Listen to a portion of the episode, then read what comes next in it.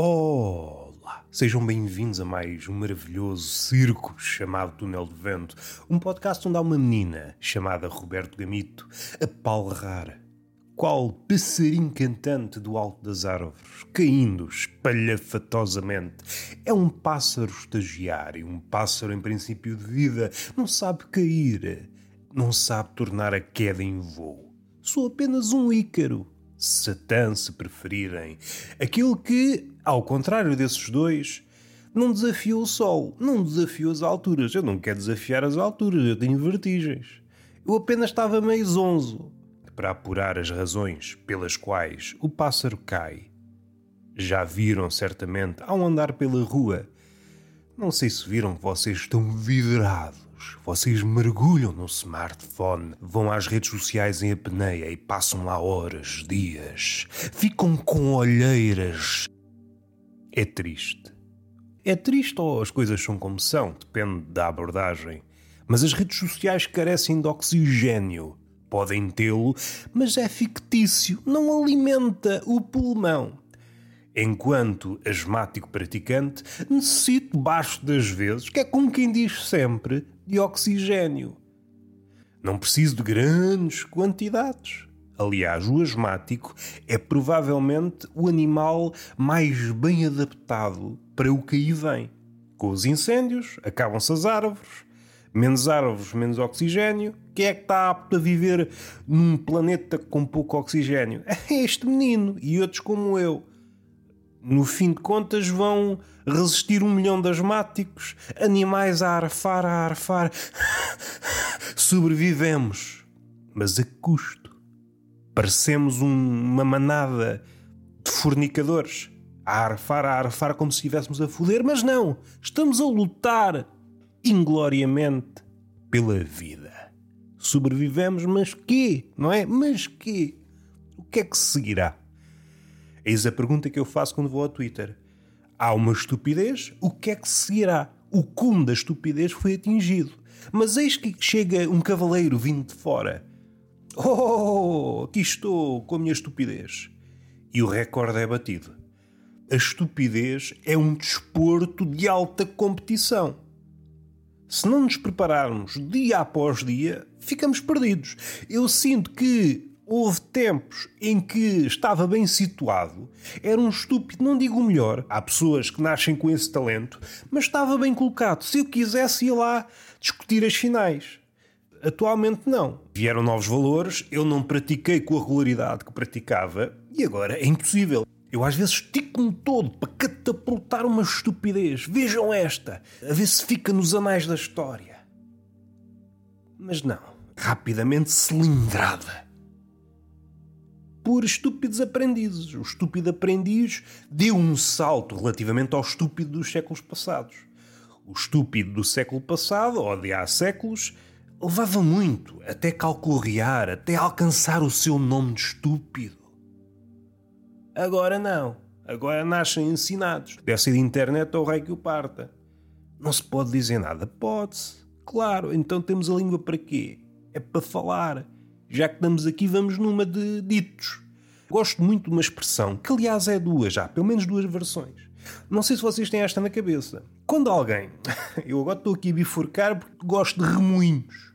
Quando vocês dizem um provérbio e alguém vos corrige, façam um favor de ir buscar o livro dos provérbios. O que é que sucede? Cada provérbio tem pai 20 versões as mesmas palavras por ordem diferente, aquilo que é o fim numa versão é o princípio noutra, os géneros, pequenas uh, diferenças de números, quando um animal não sei quê, noutra é dois, noutra é três, por vezes até no próprio provérbio. E eis um exemplo. Isto não sei se é um provérbio. Já vou utilizar aquela expressão de Humberto Eco, aplicada aos aforismos. O aforismo é a coisa mais difícil de definir. Como eu sou mais franzino no que toca ao intelecto, posso dizer a mesma coisa no que diz respeito ao provérbio. O provérbio é a coisa mais difícil de definir. Aliás, doravante posso utilizar este raciocínio para tudo. Roberto, o que é que é isto? Ah, isso é a coisa mais difícil de definir. Ah, então o que é que é a estupidez humana? Ah, isso é a coisa mais difícil de definir. Então quais são os limites do humor? Ah, ah isso é a coisa mais difícil de definir. Ah, então o que é que é um bitoque? Opa, isso é a coisa mais difícil de definir. E seguimos assim O que é que me oferecem, além de um chapadão? O título de pessoa coerente. É estúpido, sim, mas é coerente. Que são duas coisas raramente vistas. Aos beijos. A expressão é quem não presta para comer, não presta para trabalhar. É uma das versões. Depois há outra. Quem não presta para comer, não presta para foder. Qual das duas é que vocês preferem? Digam nos comentários, mandem-me um e-mail ou um ensaio. Se é para responder, é para responder como deve ser, exaustivamente. Porque palpite está a internet cheia. Peçam férias e digam: patrão, até à próxima. Vou para uma ilha. Em... Porque é aproveitar agora. O nível do mar está a subir, daqui a pouco não há ilhas. Há aquelas perguntas habituais na primária: quantas ilhas têm os Açores? Não sei, depende do nível do mar. Uma pessoa também não vai dar certezas de nada. São nove, mas dois para amanhã podem ser seis. Ou nenhuma. Ou então dez. Aquelas ilhas, segundo a minha cabeça, segundo a minha cabeça, segundo a minha opinião, que é mesmo assim. Às vezes está um médico a falar e alguém responde, segundo a minha opinião, não é bem assim. Pois, claro. Neste século em que todas as opiniões se equivalem, seja o médico, seja o leigo, e quando damos por ela, que já não é estranho, está um analfabeto a corrigir o Nobel da Literatura. E só lhe faz é bem. Para baixar a crista. Para baixar a crista. Então agora vai, armado ao pingarelho, a saltar da sonância em sonância. isso faz.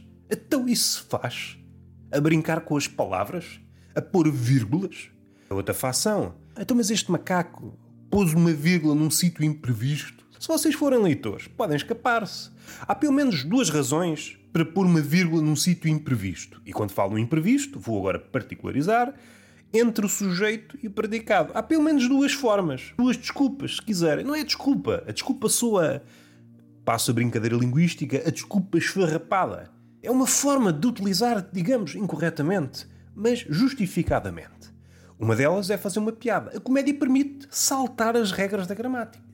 Não sei se vocês sabem, a comédia é essa cabrinha saltitona, uma cabrinha das montanhas, sobe a pique o muro das convenções. Mas para isso é preciso trabalhar as unhas. Ora, se eu disser, ou se eu escrever, melhor dizendo, vejamos este exemplo, sou vírgula asmático. É uma frase que vocês podiam dizer, uma frase curta, breve, quase poética, mas errada. Ah, então, meu macaquinho, puseste, depositaste uma vírgula entre o sujeito e o predicado? Mas isso faz, meu bandido. Vamos analisar com eles de ver as merdas. Se eu tirar a vírgula, fica uma frase não muito barroca, uma frase simples. Simples até dizer chega, mas correta. Sim, senhor, mas deixa de ser uma piada. Se vocês não veem a beleza da vírgula nesta frase, sou vírgula asmático, vocês não percebem nada de comédia. O que é que a vírgula está lá a fazer? Entre o predicado e o nome está a acentuar uma das características da vírgula, que é conferir uma pausa. Estou a conferir uma pausa, estou a enfatizar o lado do asmático. O asmático não consegue respirar, precisa de uma pausa entre o sujeito e o predicado. Este é um exemplo em que podemos eh, subverter a regra. Outro exemplo, mais literário, é uma vírgula de Pascoais, Teixeira de Pascoais. Quando o sujeito é tão grande, tão grande, que demora a chegar ao predicado, o sujeito composto podemos utilizar uma vírgula. Podemos. Muita gente utiliza a vírgula sem saber. Usa só porque, ah, já me fartei de escrever, vou pôr uma vírgula antes de chegar ao verbo. Mas não sabe, não sabe esta referência. Pois, merece uma chapada nas nalgas. Isto tudo para dizer o quê? Para não dizer nada. Que é muito o que eu digo. Só que é muitas palavras. Sou pouco sintético. Sou pouco sintético no que diz respeito a não dizer nada. Às vezes devia estar calado, mas a culpa foi minha. Introduziram-me um bocado a contragosto nos cursos dos mimos mas, ah, pá, isto não é para mim. Construir paredes invisíveis? Não, isto não é para mim. Eu vim ao mundo, mas é para construir pontos invisíveis, com amizades e amor. Dê-me um curso para isso. O curso de prostituto está fechado. Oh, não tinha saídas profissionais. Opa, não venham com essa. Até quer dizer que o mimo, aquele constrói paredes invisíveis, tem mais saídas profissionais que um prostituto. É por isso que o mundo está como está. O que é que o mundo precisa? Precisa de pontes invisíveis ou de paredes invisíveis? com esta caleiros. É por isso que o mundo está como está, cada um fechado no seu mundo. Fechado porquê? Fechado pelos quatro mimos que nos rodeiam. Estão sempre para construir paredes e é por isso que já aconteceu. Estou eu distraído na rua, a pensar na vida, a cantarolar uma música da moda, uma da Anitta, por exemplo, e quando dou por ela, dou uma cabeçada numa parede invisível. Foda-se, caralho do mimo, já esteve aqui um mimo a magicar a parede. O que é que eu pareço? Espero que algum mimo esteja a ouvir este podcast. O que é que eu pareço? Pareço um pardal que não viu o vidro. E não contente por dar uma cabeçada, dou repetidas cabeçadas, que é assim que o pardal faz. Pardal ou outro pássaro. Se bem que o corvo, há pássaros que não vão nessa cantiga, dá cabeçadas em vidros. São mais astutos. Eu já reparei que há certos pássaros que observam outros pássaros a dar cabeçadas no vidro. é tipo entretenimento. Olha, estou aqui no ramo a ver pardais a dar cabeçadas no vidro. Opa, isto sim, isto é que é entretenimento. Até fico com vontade de vestir a minha farpela de corvo, subir ao ramo, subir não que ainda tenho corpo para andar em cima de árvores. Estar cá em baixo. Bom, estar cá em baixo também não é uma boa ideia. Pode haver um gato nas redondezas, confundir-me com um pássaro real e quando dou por ela estou na boca de um gatinho. Não é coisas que eu quero para a minha vida. Mas voltando atrás à frase, ou às duas frases, quem não presta para comer, não presta para trabalhar. Quem não presta para comer, não presta para foder. Qual das duas frases é que é que tem mais sumo? De alguma forma estão as duas ligadas. E de alguma forma podemos ver o homem nas suas subtilezas. Alguém que conhece as duas e opta por uma ou por outra, diz muito da sua pessoa. Se for um Betinho, um Beto, o Beto, quer queira, quer não, mesmo que recuse o epíteto Beto, não consegue fugir a esta coisa das palavras. Porque foi educado, isto diz-se assim, isto não se diz. E é aí que é apanhado. É por isso que não há nenhum poeta Beto. Aliás, nunca houve até então. Hoje, como a poesia, tal como todas as artes, está ao abandono, só quem tem dinheiro para essas práticas, para essas práticas macacas, é que pode andar a rabiar, vê-se por aí um poeta. Mas a poesia desses poetas, entre aspas, é um poeta entre aspas, é um bocadinho manca. Nota-se que não tem nada a habitar as entrelinhas. Coitadinho, não tem fogo para nada. Ele a escolher as palavras. Ai, o que é que eu posso dizer? Ah, esta não posso, que a minha mãe e o meu pai não deixam. Ai, este verbo fica tão mal.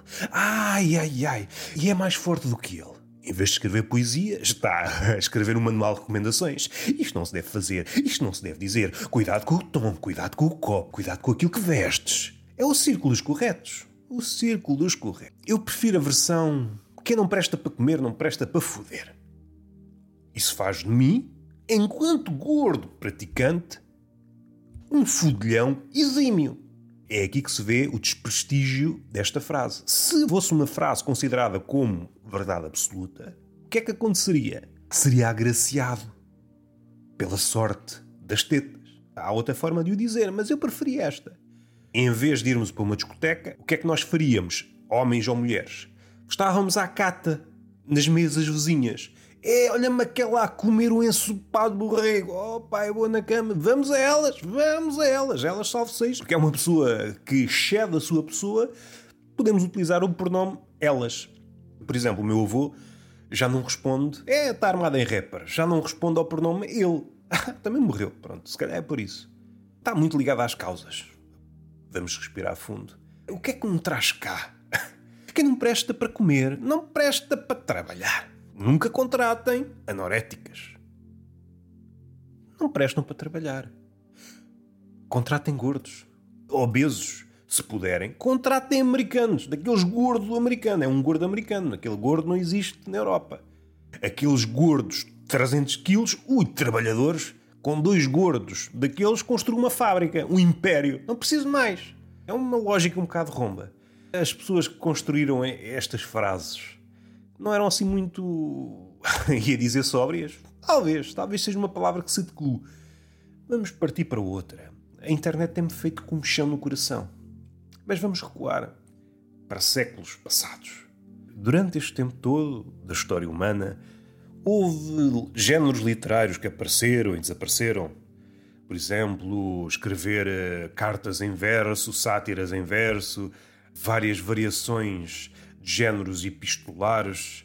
Epopeias também é um género quase morto, mas há um género que eu não sabia que existia.